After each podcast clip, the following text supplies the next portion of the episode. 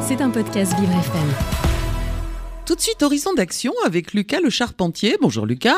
Rebonjour même Dominique. Oui, rebonjour. Alors Lucas, chaque jour nous recevons de nombreux mails chez Vivre FM, beaucoup, beaucoup.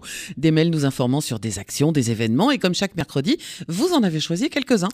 Tout à fait. Et pour commencer Dominique, je vais vous parler cinéma, mais pas n'importe quel cinéma, celui pour nos chers petits bambins. À partir d'aujourd'hui, euh, CGR Events et Bayam, l'application ludique de Bayard Jeunesse, spécialiste d'histoire jeunesse, propose de faire découvrir la magie du cinéma aux tout petits à partir de 3 ans dans tous les cinémas CGR de France.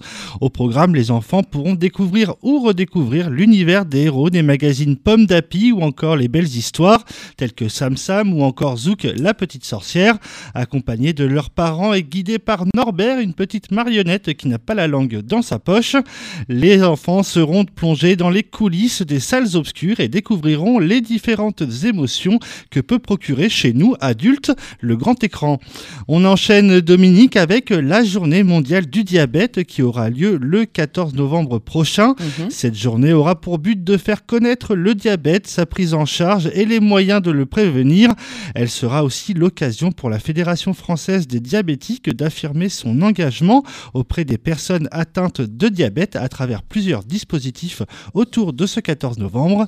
Cette année, les actions de la fédération s'articuleront autour de différentes thématiques comme diabète, répondre aux besoins de ces 4 millions de visages.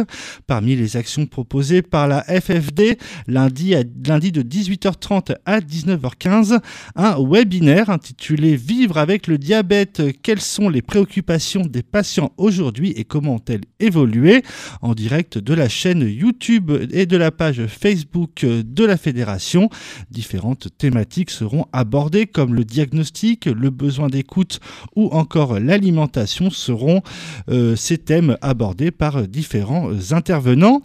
Les Dominique, on termine cet horizon d'action par une, va- un- une vaste opération de dépistage des maladies cardiovasculaires des femmes à Paris. Mhm.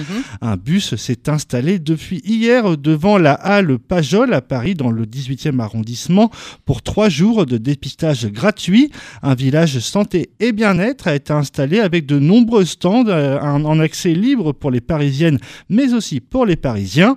Depuis l'année dernière, le dispositif initié par le fonds de dotation Agir pour le cœur des femmes a pu dépister plus de 4000 femmes. Selon une étude menée par le, pro- par le professeur Claire Mounier-Veillé, euh, cofondatrice d'Agir pour le cœur des femmes, 9 femmes sur 10 passées par le bus présentaient au moins deux facteurs de risque cardiovasculaire.